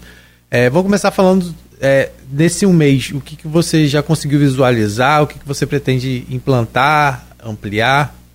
Então, muitos desafios mesmo. É, eu tenho falado o tempo todo com a equipe lá. No meu primeiro mês eu me reuni já com todos os gerentes de acolhimentos, me reuni também com, conselheiro, com os conselheiros tutelares que fazem parte é, da estrutura da Fundação Municipal da Infância e Juventude, com a equipe técnica. Né? A nossa ideia também é, é, fazer todos entenderem, né? e aí principalmente a parte administrativa ali, que apesar de ser uma fundação, nós temos que ter uma gestão de uma empresa, contratar ela como uma empresa na parte administrativa, para que ela possa funcionar e andar bem e ter responsabilidade com o dinheiro público também.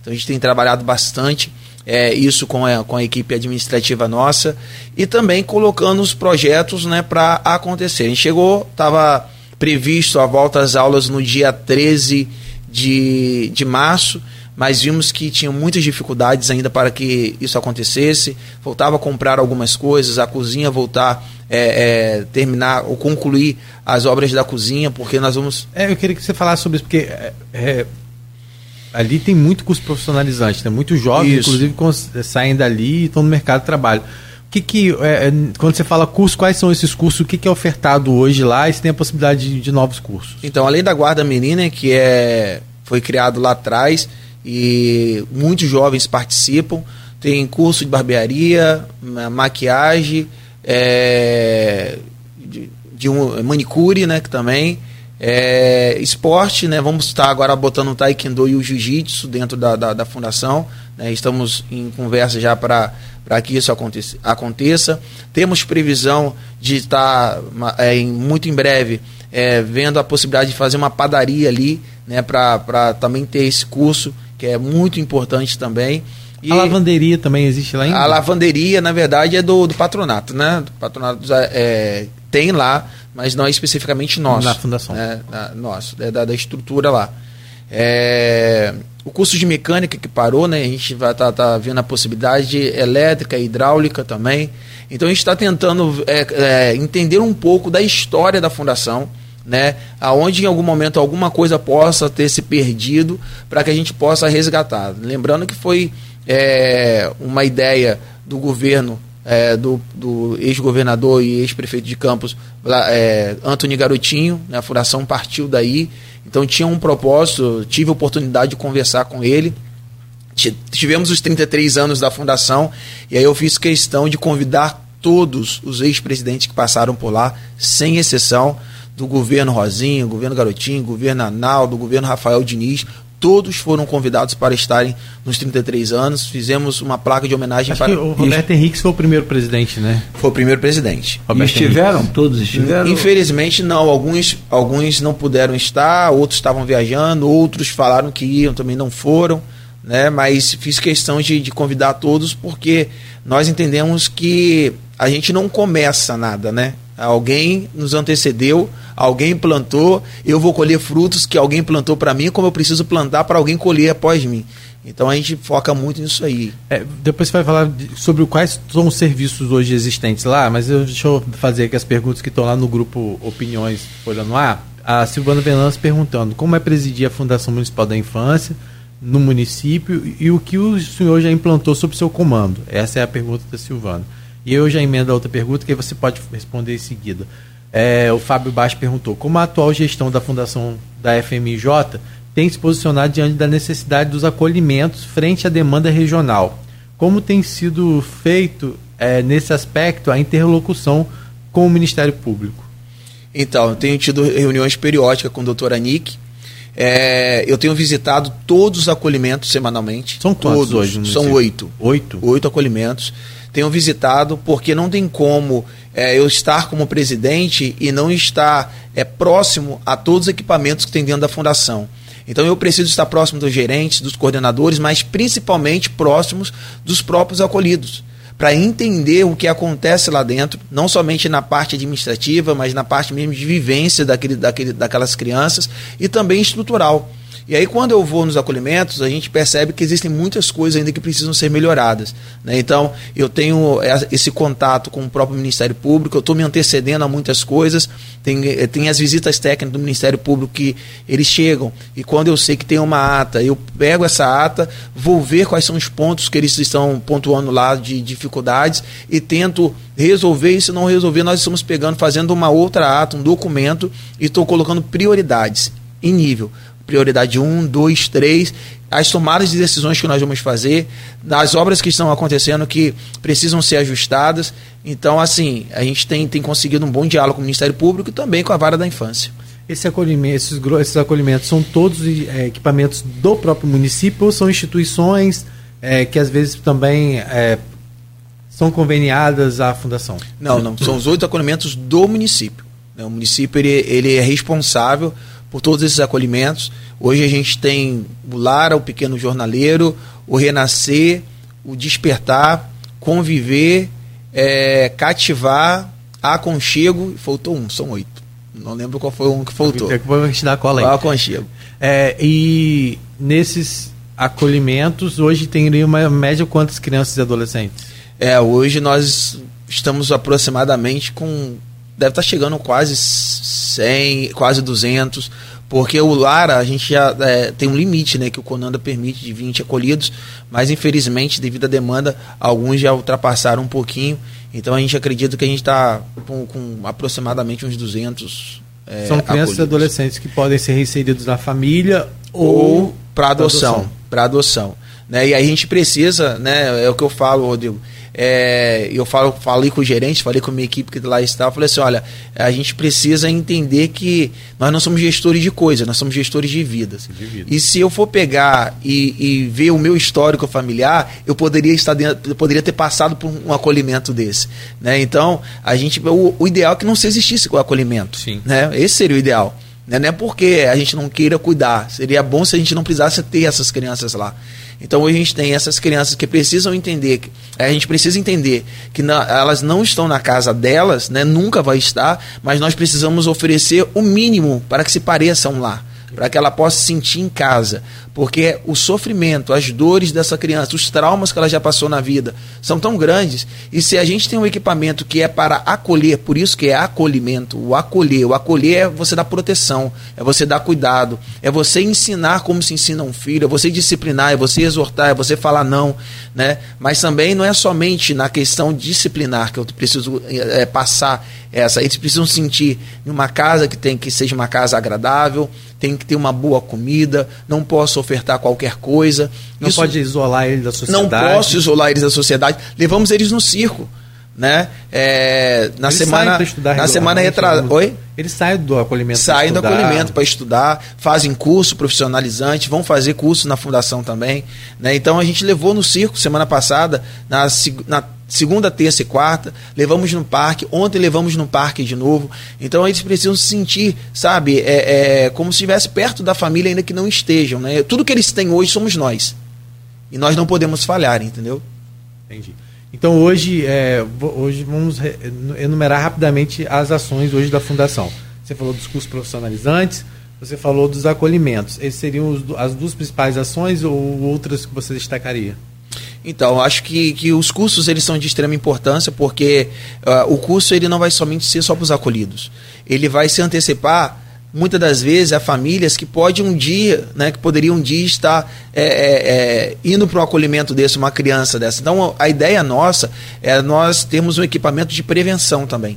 É, eu lembro né? que ela tinha curso de rádio operador, de fotografia, eu acho que até de radialista tinha, não tinha, Cláudio? Eu, acho que chegou eu cheguei a pegar de radialista é, desse. Hoje, acho que era só rádio operador. Os dois rádio operador, é. Nós tivemos assim, é, é, eu entendo que o, que o certamente o presidente que passou na época no, do, do, governo anterior teve as suas dificuldades, né? Então muita coisa parou também nesse período, muita coisa ficou parada durante a pandemia e hoje estamos na retomada com gastronomia, barbearia, manicure, maquiagem, é, estamos é, é, trabalhando para elétrica, estamos sonhando com uma padaria, por que não? Estamos sonhando com um taekwondo, jiu-jitsu, porque o esporte também é vida. Estamos trazendo de volta o projeto Semeando Arte, que é sobre é, de, de, de, dirigência do, do João, que é um, um servidor de carreira da Fundação que tem um talento extraordinário e arte também ele ressocializa, a arte também é vida. Sim. Então a gente está trabalhando tudo isso, né? Mas eu não trabalho sozinho. Isso é importante, né? Tem um livro do John Maxwell, que é Liderança de Ouro, que ele fala que o verdadeiro líder se cerca de pessoas que sabem fazer muito bem o que ele não sabe. Eu não sei fazer tudo. Né? É, uma coisa eu hoje estar trabalhando para ser gestor e me aperfeiçoar nisso daí. Agora, outra coisa é eu achar que eu posso fazer a questão da arte, dos cursos, não existe uma equipe. E essa equipe é que faz a engrenagem andar. Né? Essa equipe vai fazer as coisas acontecerem da fundação. Eu acredito que vai ser um ano que nós vamos ter grandes resultados. Certo, Cláudio? É, teve um momento muito chato que a própria Anick, doutora Anick, que é uma figura extremamente ativa, muito, muito, muito, corre muito atrás, é uma promotora que né, faz acontecer realmente é, faltou alimento em, em, vários polos desses, ficou sem a alimentação. Isso foi uma fase muito ruim. Mas hoje. E fica sempre essa imagem negativa, né? Marca essa coisa. Uhum. Tanto na vida da gente, a memória, ela, se fosse gravar tudo, a gente não tinha que ter espaço para tudo na memória. Fica sempre aquela sensação melhor e a sensação pior gravadas na, na memória da gente. E isso ficou muito ruim. Hoje tá, você falou em controle total sobre isso, é, a ANIC com reunião permanente sobre Tem que ter. Se, se o MP e a vara da infância são o, a fiscalização do judiciário, não tem como eu ter tomada de, de, decisões e ações dentro da fundação só quando eu for intimado, só quando eles fizerem uma visita. Porque eu não posso ter uma equipe que fiscalize isso cotidianamente. Né? E aí a alimentação hoje não falta né? E quando a gente vê que está acabando de acabar, já tem um cronograma que tem que ser seguido, mas caso tenha algum problema com o fornecedor, a gente entra em contato, a gente faz as coisas, as coisas acontecerem. Então, eu acho que o Ministério Público ele é um, um um, um, órgão importantíssimo para o bom funcionamento também da, da, da, dessa estrutura, né, como também a vara da infância. O e Conselho Municipal de Promoção também do, do Direito O Conselho Municipal do Sem Beneficiar, que eu sou, estou como presidente durante esse período também, né, porque são, é o ano que o governo é, é, presidente. Lembrando também, né, e aí, já que a gente está aqui em um programa que tem uma ampla dimensão aí, nós temos aí o projeto Imposto de Renda Solidária, que foi até um projeto que nós aprovamos e o CMPDCA está implantando agora a arrecadação. Você que pode doar, né? As pessoas vão lá, aí tem que devolver algo ao leão aí. E aí você quer pessoa física pode doar até 6%, pessoa jurídica pode doar 1% do imposto de renda, não tira nada mais. Você tem que devolver 2 mil, dos 2 mil você decide lá na hora do imposto de renda, vai lá botar lá que quer doar para a infância e juventude. E aí você tem a oportunidade de estar tá doando para o conselho. É, inclusive ontem o, o John William falou sobre isso aqui, né? Que ele recebe recurso do Conselho Municipal de Promoção dos Direitos da Criança e do Adolescente. Isso, são três, são três instituições hoje que o município hum. custeia. É. Leon, rapidamente, ontem foi a 12 Conferência Municipal né, do Direito da Criança e do Adolescente. Inclusive teve a NIC lá. O que, que foi, rapidamente, o que foi dito, do que saiu de lá, que vocês pretendem colocar em prática? Para que, que, serve, que, que serve essa conferência? Né? É, teve vários, vários apontamentos lá importantes, mas a gente continua falando sobre a questão da exploração do trabalho infantil. Né? Hoje a gente passa nos sinais, crianças ainda, mães muitas das vezes sentado, comendo na sombra e as crianças nos sinais é, é, é, é, pedindo, né? sendo pedinte e a gente precisa erradicar isso aí. Eu acho que é quase. É, a gente sabe que é difícil demais, mas a gente tem um, um secretário de desenvolvimento, que é o Rodrigo Carvalho, está fazendo um grande trabalho à frente dessa parte e é um grande parceiro nessa área também. Né? E a gente tem a questão da, da, da, da, do jovem aprendiz, as empresas que deveriam ter a cota e muitas das vezes estão preferindo pagar a multa, Rodrigo, do que empregar, da oportunidade. Essas empresas, elas, muito, algumas delas alegam que é mais fácil pagar multa porque a multa é mais barata, mas nós não estamos falando de valores, nós falamos de pessoas. Porque quando elas abrem as portas delas para uma criança ser um jovem aprendiz, ela está dando dignidade para uma criança. Ela está dando dignidade para uma família. Então, não é questão de dinheiro. É isso que, que a sociedade tem que entender, que nem tudo é dinheiro.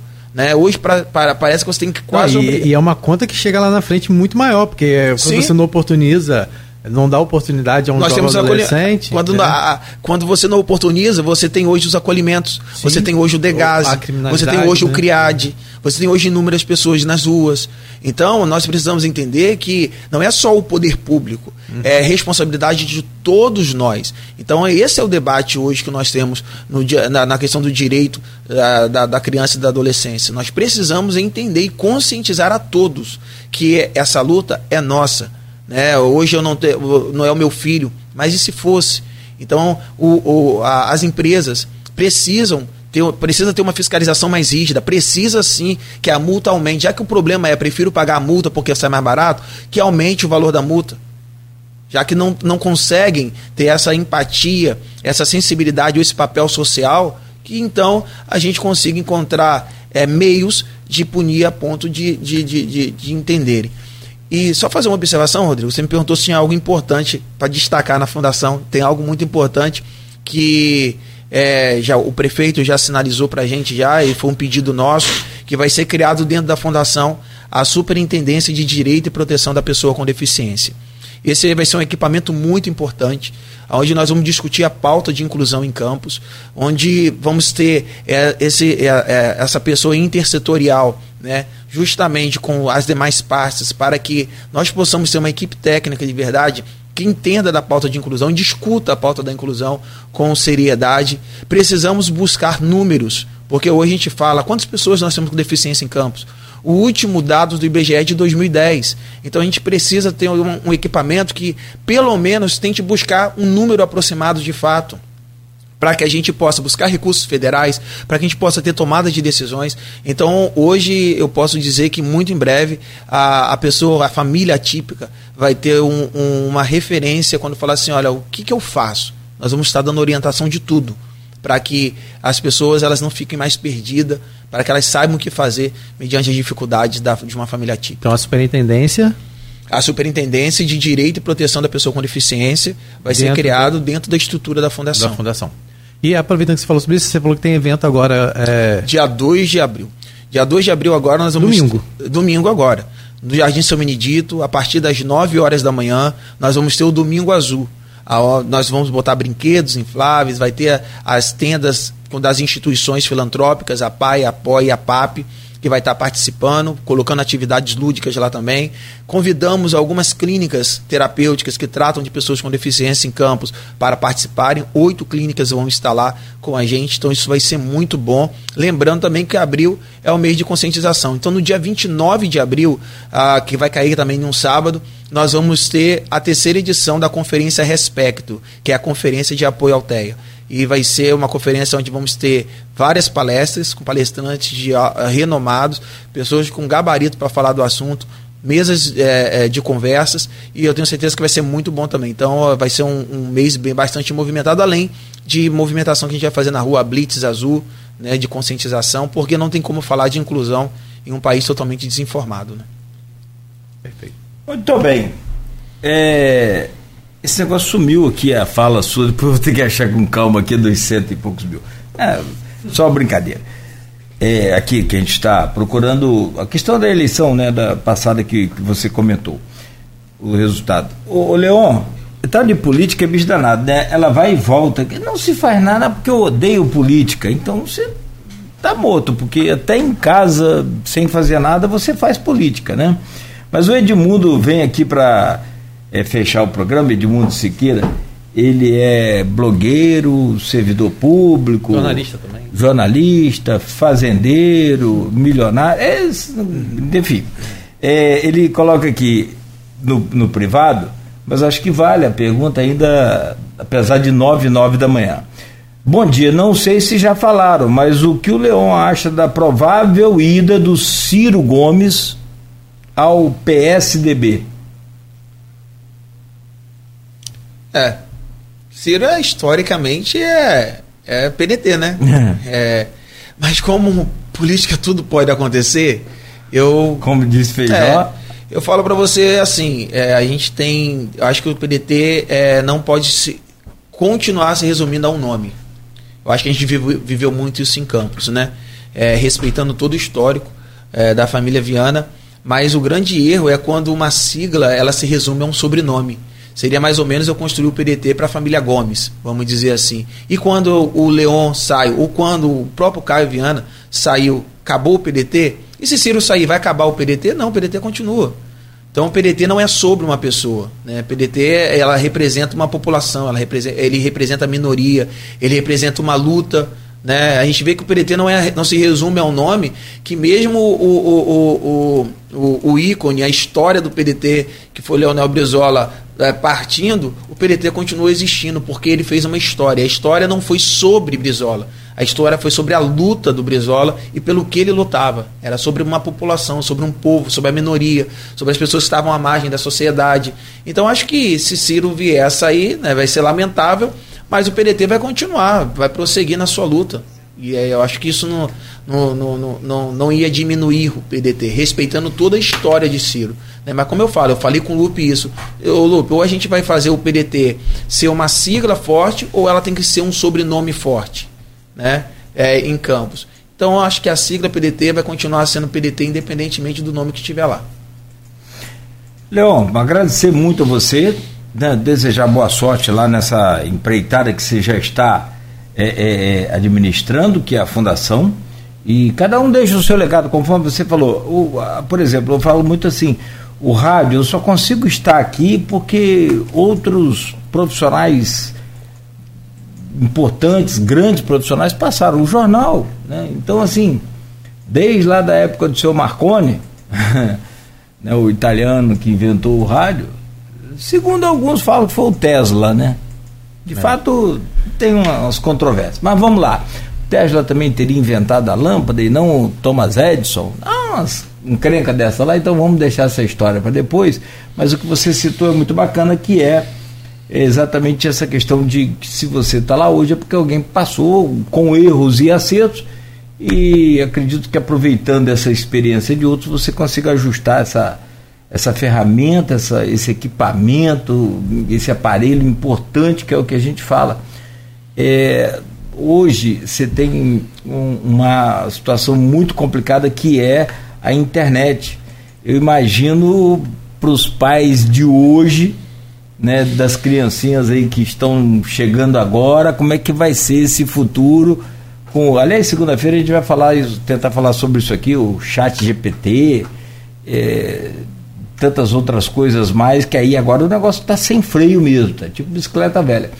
Então, você vê o caso que aconteceu em São Paulo, acho que assim, não é isolado.